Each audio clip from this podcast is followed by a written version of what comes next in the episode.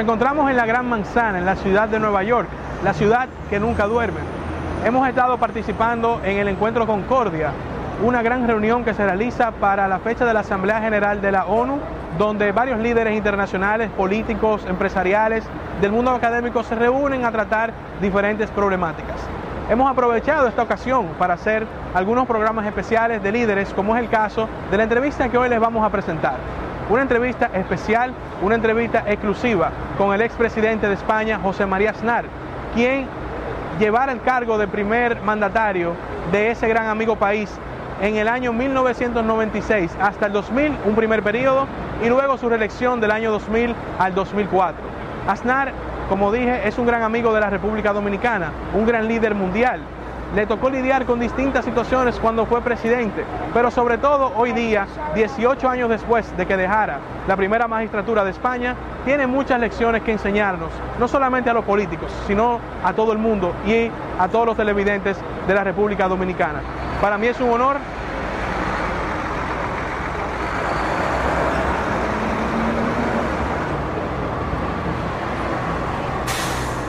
Para mí es un honor poder entrevistar al expresidente José María Aznar, a quien admiro, a quien le tengo mucho respeto. He seguido su trayectoria política y sin dudas es uno de los líderes que marcó el inicio del siglo XXI, no solamente en su país, sino también en todo el mundo.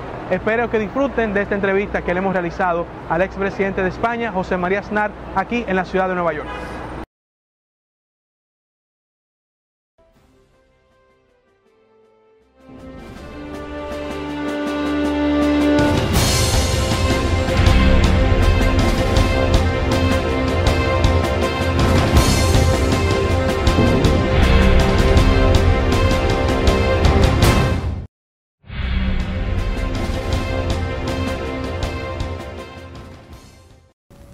Para mí un honor presentarles en esta edición especial de Líderes desde la ciudad de Nueva York, a propósito de nuestra presencia en el Concordia Summit 2022, al expresidente español José María Aznar, político a quien admiro, respeto mucho y eh, llevo y he estudiado su trayectoria durante sus dos gobiernos en eh, la querida, el querido país de España. Presidente, muchas gracias por aceptar nuestra invitación. Encantado de estar aquí con vosotros. en Presidente, este. ¿Qué lo trae a la ciudad de Nueva York en estos días? Trabajo. Yo siempre viajo por trabajo. En este momento eh, coincide el trabajo con la Asamblea General de las Naciones Unidas y por lo tanto la participación en distintos acontecimientos, eh, la reunión con muchas eh, per- personas. Pero yo viajo fundamentalmente por razones de trabajo. Y viajo mucho a lo largo de- de- del año, paso muchos días fuera y entonces eh, es la razón por la que estoy aquí, en Nueva York. Bueno, y qué grata coincidencia poder pues eh, Encantado, mucho, con mucho gusto y con mucho recuerdo a su padre Muchas en gracias. este programa. Muchas gracias. Presidente, hace ya 18 años que usted eh, salió del poder en España. Mirando hacia atrás, ¿usted se arrepiente de alguna de sus decisiones? Si hoy fuera presidente estuviera en las mismas eh, circunstancias o situaciones, eh, ¿validaría muchas de sus decisiones? No hay vida perfecta, pero como dice algún amigo con, con, con gracia, dice, ¿para qué voy a hablar de mis errores si ya habrán otros? ¿no? Entonces prefiero no recordarlos, la verdad, sobre todo porque si, si los he cometido, que algunos habré cometido sin duda, pues ya no tienen remedio, ¿no? Pero ya hablan otros de esas cosas, ¿no? O sea que, que no hay vida perfecta, ¿no? La vida está llena. Lo importante es que de, de- de muchos matices, pero está llena de decisiones, está llena de acciones, está llena de, iniciativas que pueden ser mejores o pueden ser peores, más o menos acertadas. Unas pueden ser acertadas y no tener éxito, otras desacertadas y tenerlo. Son eh, paradojas de la vida. ¿no? Pero al final lo importante es que la suma final pues sea positiva. ¿no? Y, en términos de gobierno dices, "Bueno, oiga, después de ocho años de gobierno la cuestión es si el país que yo que dejo es mejor que el país que yo encontré. Si el país ha prosperado, si el país ha progresado en todos los términos. Y si es así, pues está satisfecho y tranquilo. Trasladémonos al año 1996, fue cuando usted eh, llegó al gobierno por primera vez. ¿Qué sentimientos rodearon su primera investidura como presidente de España? Bueno, era un momento muy importante era un momento de alternancia política en España. Llevaban eh, gobernando el Partido Socialista eh, más de 13 años y había costado mucho forjar una oposición política en España, había costado mucho hacer, ejercer la alternativa y por lo tanto era un momento histórico muy importante para el país. Nosotros teníamos eh, bien aprendidas las cosas, quiero decir, sabíamos lo que queríamos hacer, teníamos un proyecto para el país en la, en, la cabeza y nos pusimos manos a la obra. Eh, fue un momento de enorme ilusión, eh, hubo que hacer pactos políticos importantes porque no teníamos la mayoría, se hicieron esas alianzas y las cosas funcionaron, porque cuatro años después nos eligieron por mayoría absoluta, ¿no? por lo tanto las cosas funcionaron bastante bien. Usted dijo que eh, sabía lo que quería hacer al momento de llegar al gobierno de España. ¿Qué, ¿Cuál es la diferencia entre las promesas que se hacen en campaña y la realidad de llegar al gobierno? Que a veces son realidades que quizás, eh, yo recuerdo algunos presidentes que decían, no es lo mismo eh, llamar al diablo que verlo llegar, en el sentido de en campaña hacer discurso y propuestas y sentarse en la silla. ¿Cómo se logra ese, ese, equilibrio entre lo que se promete y lo que se logra? Depende de la seriedad de las personas. Depende, por lo tanto, quién, quién, quién hace los compromisos y quién emite los compromisos, ¿no? Porque al final el liderazgo es una cuestión muy individual, ¿no? que tiene una trascendencia social, que tiene una trascendencia que afecta a muchas personas, pero es fundamentalmente individual. Y por lo tanto depende de la seriedad de las personas. ¿no? Pero el, el, desde el punto de vista político, ustedes confíen siempre de un, de, un, de un, dirigente político que puede llegar al gobierno y no sabe lo que tiene que hacer. O que pregunta qué es lo que hay que hacer ahora, ¿no? Una vez claro. ¿qué es lo que hay que hacer? Ese, ese, es el mayor peligro que puede tener un, gobierno, que puede tener un país. ¿no? Nosotros teníamos analizado bien cuál era la situación de España. España necesitaba pues, un impulso económico muy fuerte, una política económica distinta necesitaba un impulso en la lucha contra el terrorismo, que entonces lo padecíamos muy duramente, de una manera mm, también con más intensidad y con más eh, compromiso, y, y, desde la ley. Y necesitábamos eh, poner al país en marcha para ser miembros fundadores de, del euro, de la moneda única europea, que en ese momento todavía no existía, pero teníamos un año y medio para llegar y ser miembros fundadores del euro. Todas esas cosas sabíamos que las teníamos que hacer, sabíamos cómo podíamos hacerla y, y nos pusimos en marcha.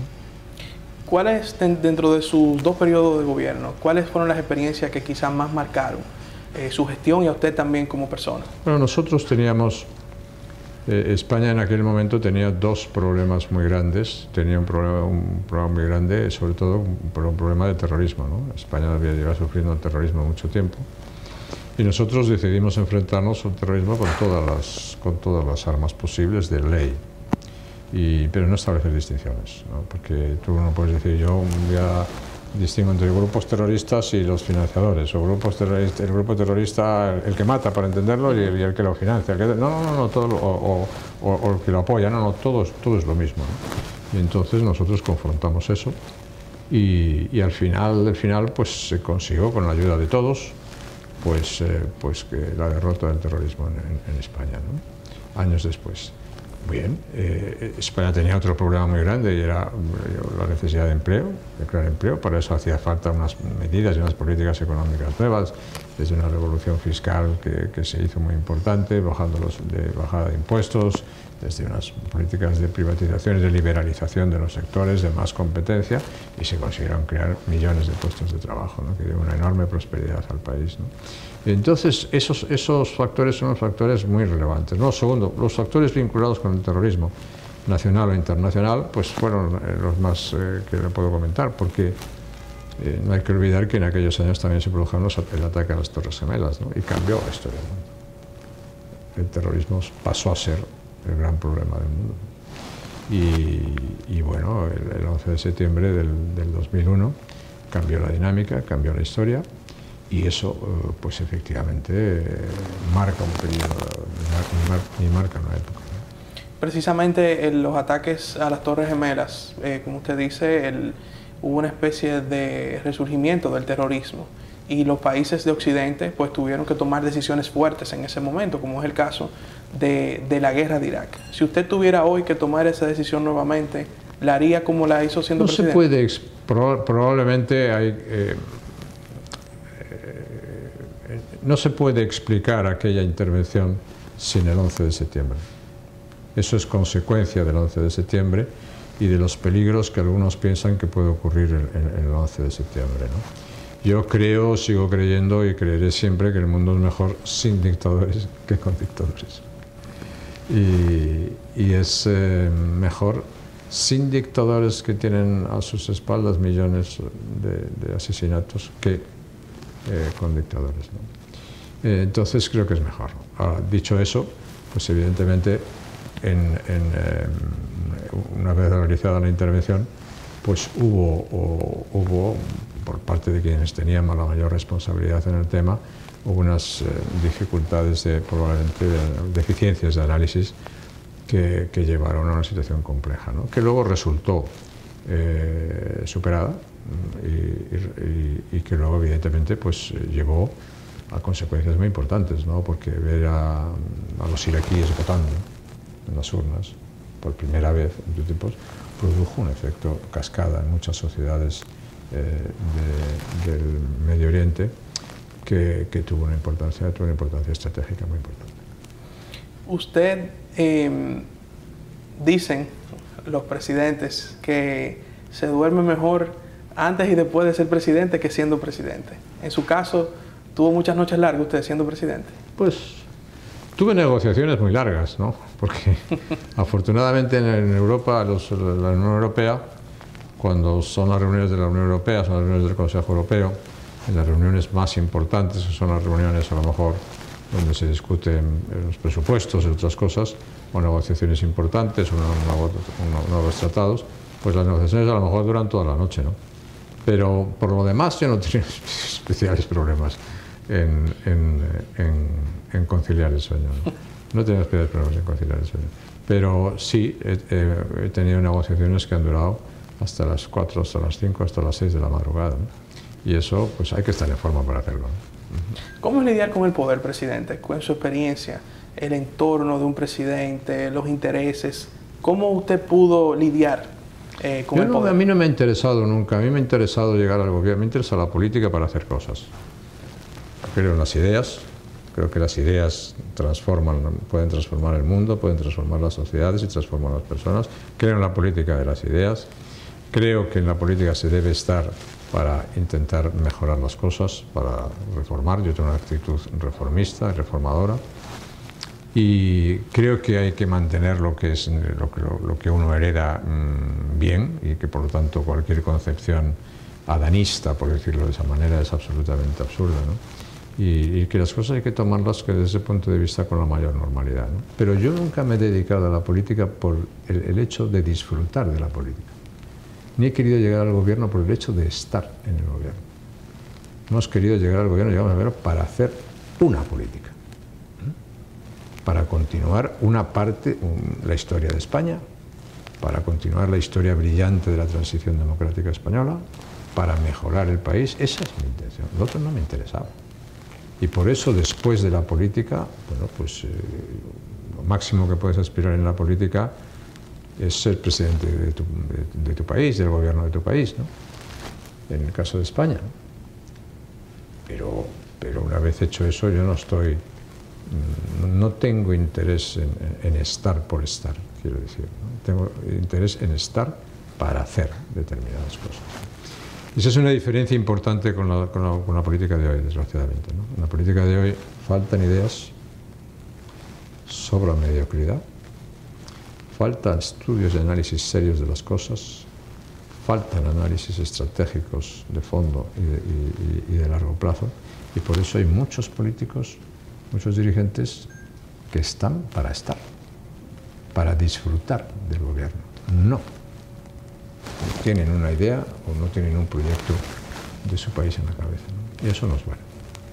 A propósito de ese mismo tema, usted y en el caso de los televidentes, eh, especialmente de República Dominicana que nos están viendo, saben que usted fue presidente de España, pero antes usted tuvo también una trayectoria política, fue escalando hasta llegar a ser presidente. Cuéntenos un poco de su trayectoria antes de ser presidente, porque hoy también sobre todo los jóvenes, tienen el ímpetu a veces de querer las cosas más rápido de lo normal, incluyendo en la misma política.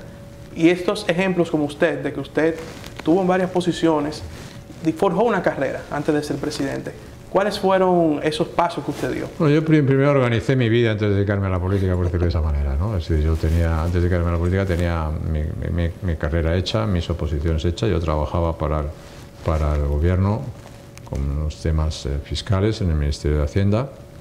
Eh, estaba casado, había tenido ya mi, primer hijo y empecé a mis actividades políticas a colaborar políticamente con 25 26 años.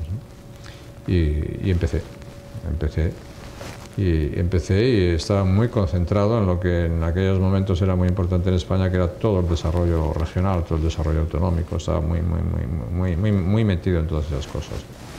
Luego a los 29 años fue la primera vez que fui diputado, en 1982. Un diputado joven que llegaba a un congreso con una inmensa mayoría del Partido Socialista y, bueno, hay que empezar una tarea, una, tarea política nueva cuando eres el, el Congreso. Fui elegido por la circunscripción de Ávila, en, plena Castilla, en, la, Castilla la Vieja, en el centro de España. Y, y después, eh, en el año, y después más tarde, unos años más tarde, cuando yo tenía 34, en el año 87, fui elegido presidente de una comunidad autónoma, de Castilla y León, precisamente, mi tierra. Castilla y León. Yo fui presidente de Castilla y León con 34 años y lo tuve que dejar para hacerme cargo del liderazgo del Partido Popular porque estaba en un momento de crisis y me llamaron para hacerme cargo de eso unos años más tarde, dos años y medio más tarde. Y fui líder del Partido Popular, presidente del Partido Popular, pues con 36 años.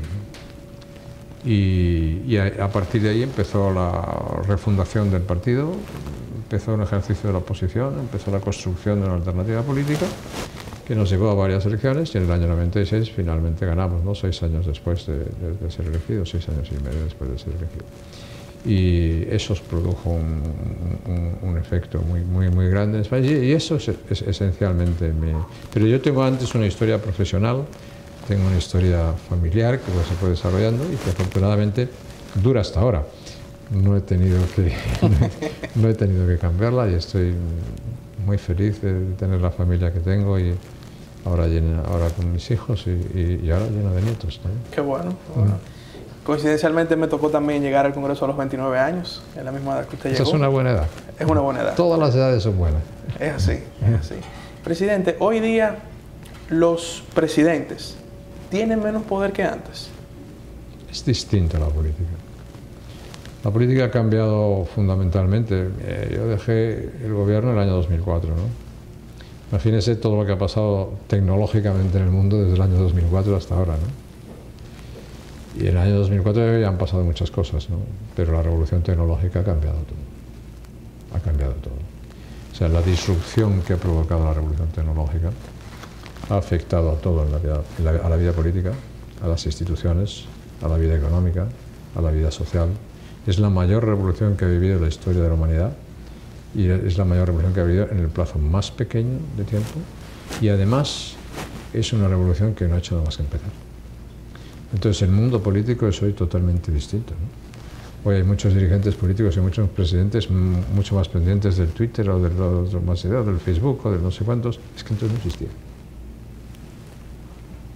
Hoy, en, hoy en día todo el mundo todo, todo, el mundo está con sus teléfonos, con sus móviles, haciendo sus cosas. Es que entonces prácticamente no había.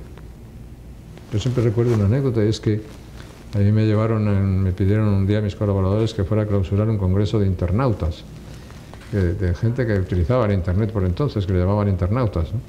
y, que eran como marcianos, ¿no? porque era una cosa que empezaba. ¿no? Y realmente eh, era, era, era todo, todo, todo, todo, era muy incipiente. Eso ha cambiado totalmente el mundo, el mundo de la política. Yo y la inmediatez, la, la necesidad de responder inmediatamente a cuestiones, la exigencia de la inmediatez, la rapidez, es, eh, es mm, lo, que impera. ¿no?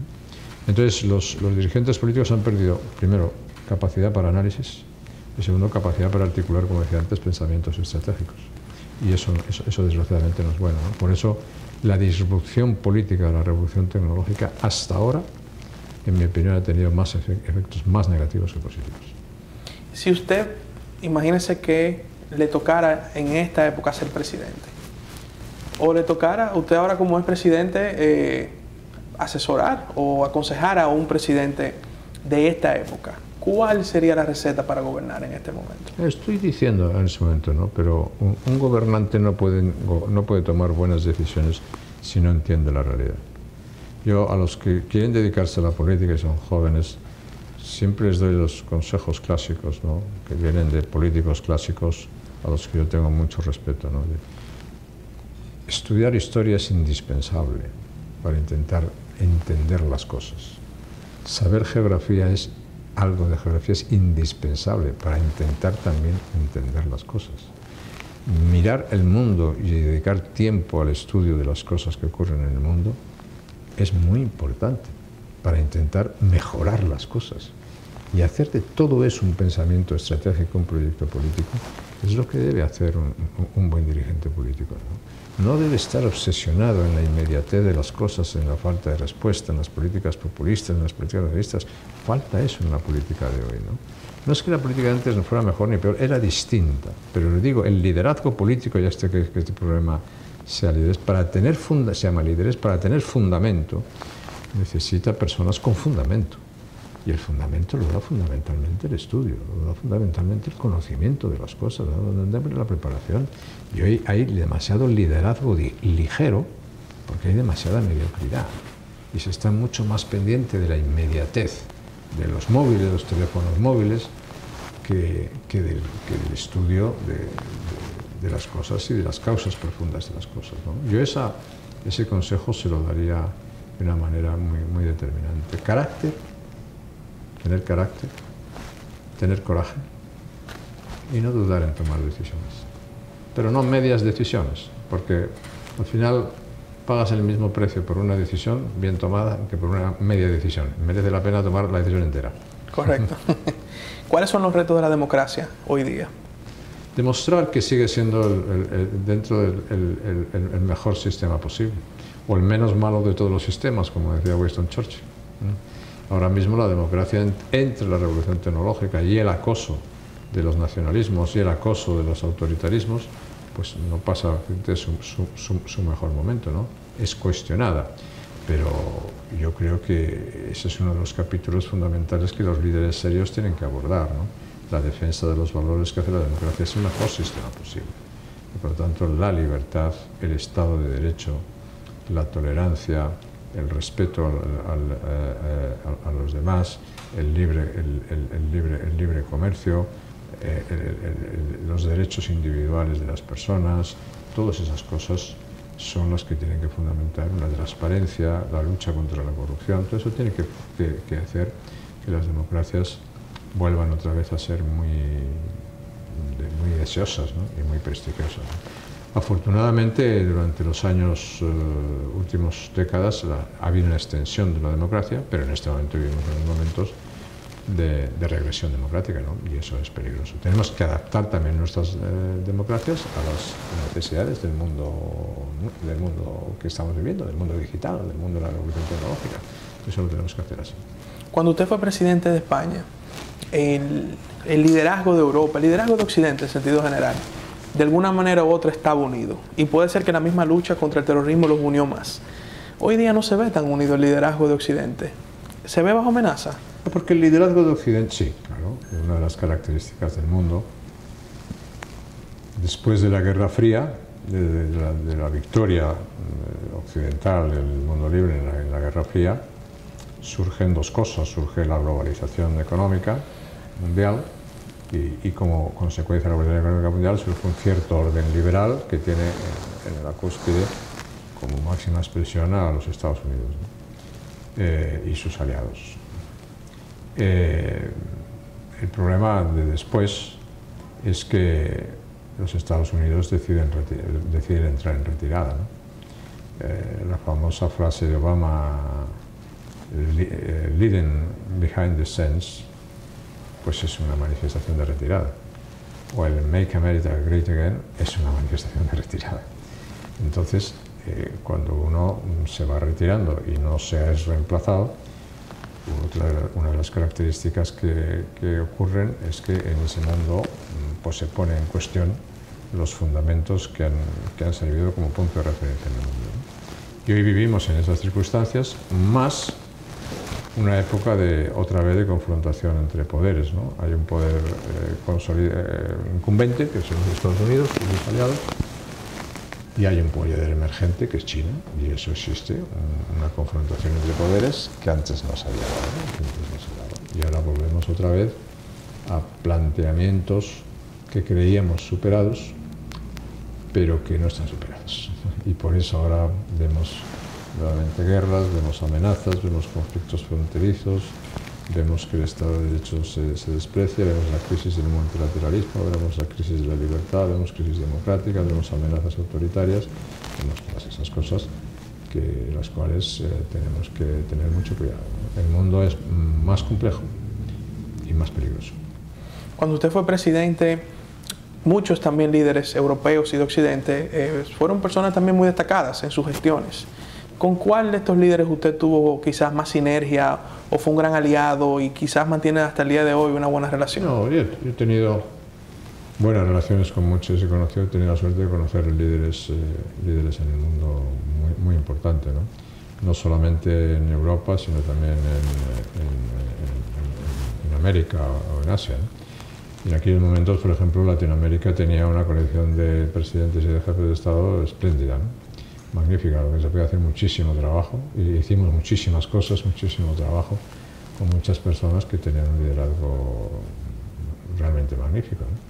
Y bueno, yo creo que ahora es más difícil, ¿no? Pero quiero decir, por, no dar, por no dar nombres, ¿no? Pero, pero, pero hay, hay, era un momento en el cual um, Iberoamérica consiguió reunir un número de dirigentes políticos muy notable, muy importante. Se podían hacer muchas cosas. Y era un momento también en que Europa, los Estados Unidos tenían eh, liderazgos políticos importantes, relevantes. Bueno, y, otras, y otras zonas del mundo. Yo creo que una de las características del mundo actual es que el nivel del liderazgo ha caído. Ha caído ha caído porque en muchos países es más difícil encontrar nuevos líderes, porque es más difícil encontrar personas que se quieren dedicar a la vida política. Y, y, las personas que se quieren dedicar a la vida política ahora, algunas de ellas no son de lo más aconsejable. Entonces, eso es un cambio muy importante, ¿no? es un cambio muy importante. Pero si usted me pregunta cuál es la personalidad que yo he conocido con la cual realmente que me ha impresionado más en su, en su totalidad, en su globalidad, fue el Papa Juan Pablo II. El Papa Juan Pablo II era un líder de, unas, de una dimensión histórica extraordinaria. extraordinaria. Hay muchos otros, pero estoy hablando del líder. Sí, sí, claro. No estoy hablando solo del papá, no. estoy, claro. estoy hablando del líder, claro. estoy hablando como líder. Claro. Recuerdo que mi, mi, abuelo, el doctor Salvador Reblanco, fue presidente de República Dominicana del año 82 al 86, me decía que el hombre más grande que él había conocido fue el Papa Juan Pablo II. Sí, yo tuve la oportunidad de tener una muy buena relación con el Papa Juan Pablo II y sin él no se puede escribir una parte de la historia del, de, del mundo. ¿no? se puede escribir la caída del comunismo, no se puede escribir el, triunfo de la libertad, no se puede, no se puede escribir una, una, una es una historia de una, de una, fe, de, una, un, de un coraje, de, una pasión y de una inteligencia verdaderamente colosales.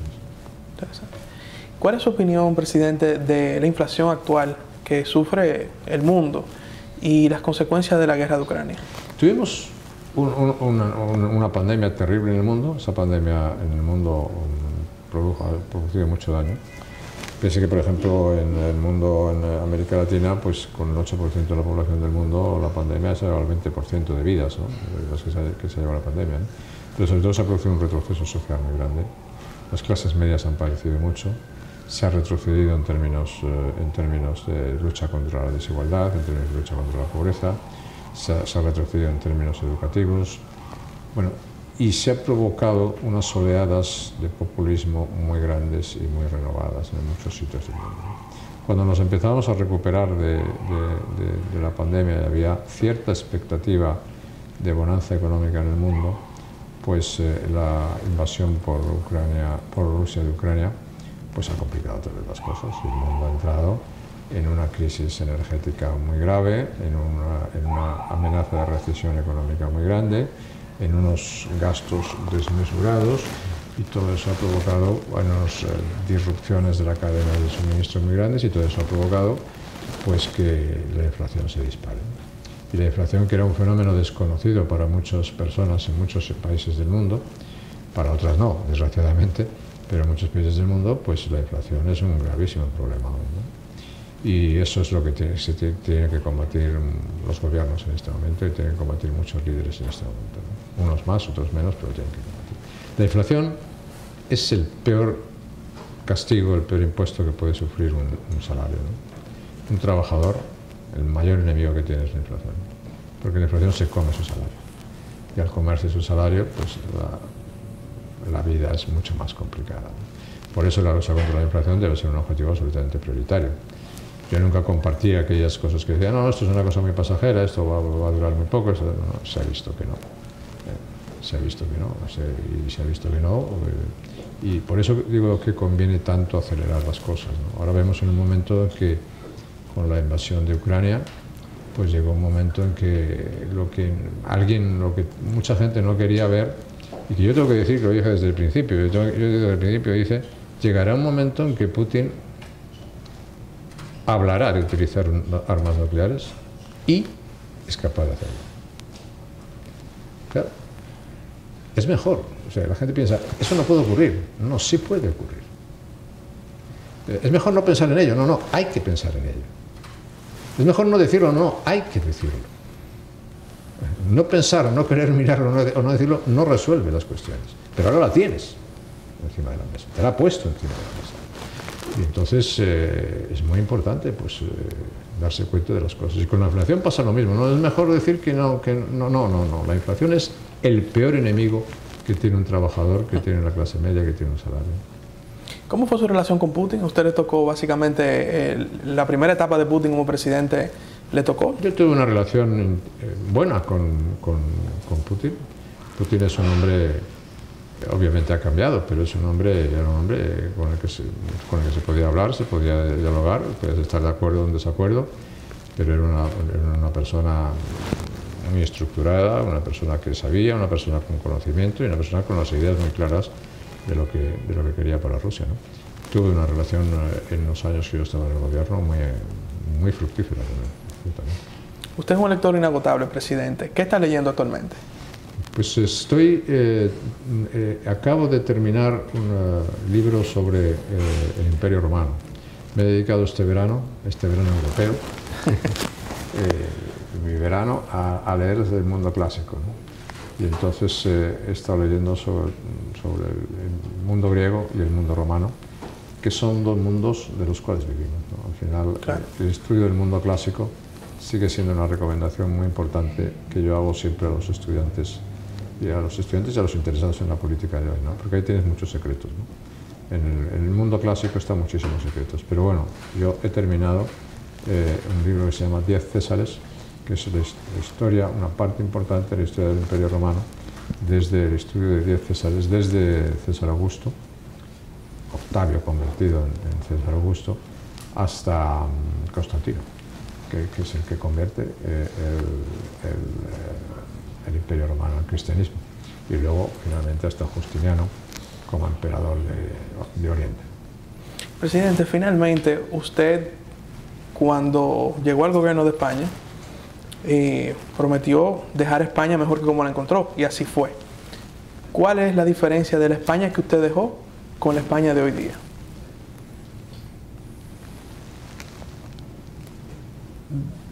Una diferencia básica es que el éxito de España se había basado fundamentalmente en, unos pilares básicos durante la transición democrática, ¿no? y ese era buscar terrenos en común, tener objetivos compartidos, mirar hacia adelante, no mirar hacia atrás. Eso, se, ha, perdido. Entonces, eh, hay, poco, hay poco espacio para los terrenos compartidos, hay pocos objetivos comunes, eh, hay poca conversación nacional, como se dice ahora, y hay mucha confrontación. Eso es un fenómeno general en los países, pero que cada uno en el suyo pues no le gusta verlo, ¿no? y a mí no me gusta verlo. Y creo que es muy importante en la, política intentar agrupar terrenos comunes. Segundo, pues España económicamente ha tenido sus problemas y en este momento tiene sus problemas y, tiene el país mucha capacidad para salir de eso porque es un país con gran capacidad pero va a haber que hacer grandes esfuerzos para, para, sacar, para sacarlo adelante. Y por último, yo creo que un cambio pues vendría bien en el momento que haya oportunidad porque el país necesita pues eso, más tranquilidad, más, más orden, más crecimiento, más empleo, más influencia internacional, es decir, aquello que hace a los países realmente sólidos y prósperos. Y España tiene todas las condiciones para hacerlo. Presidente, quiero agradecerle la oportunidad que nos ha dado de tener esta conversación. Un placer. Eh, agradecerle también su amistad con la República Dominicana. Usted es un gran amigo de nuestro país. Y lo seguiré siendo. Así, así es, esperamos verlo por allá eh, prontamente. En cuanto, pueda, no es necesario invitarme demasiadas veces. Lo tomo enseguida la invitación. Gracias y le deseamos éxito en sus trabajos, en sus diferentes funciones que lleva eh, actualmente y obviamente también a España. Desearle prosperidad en el futuro porque las relaciones que existen entre nuestros países son fundamentales y es importante que a ambas naciones pues les vaya bien. Pues absolutamente. Muchas gracias, presidente. Encantado de saludar.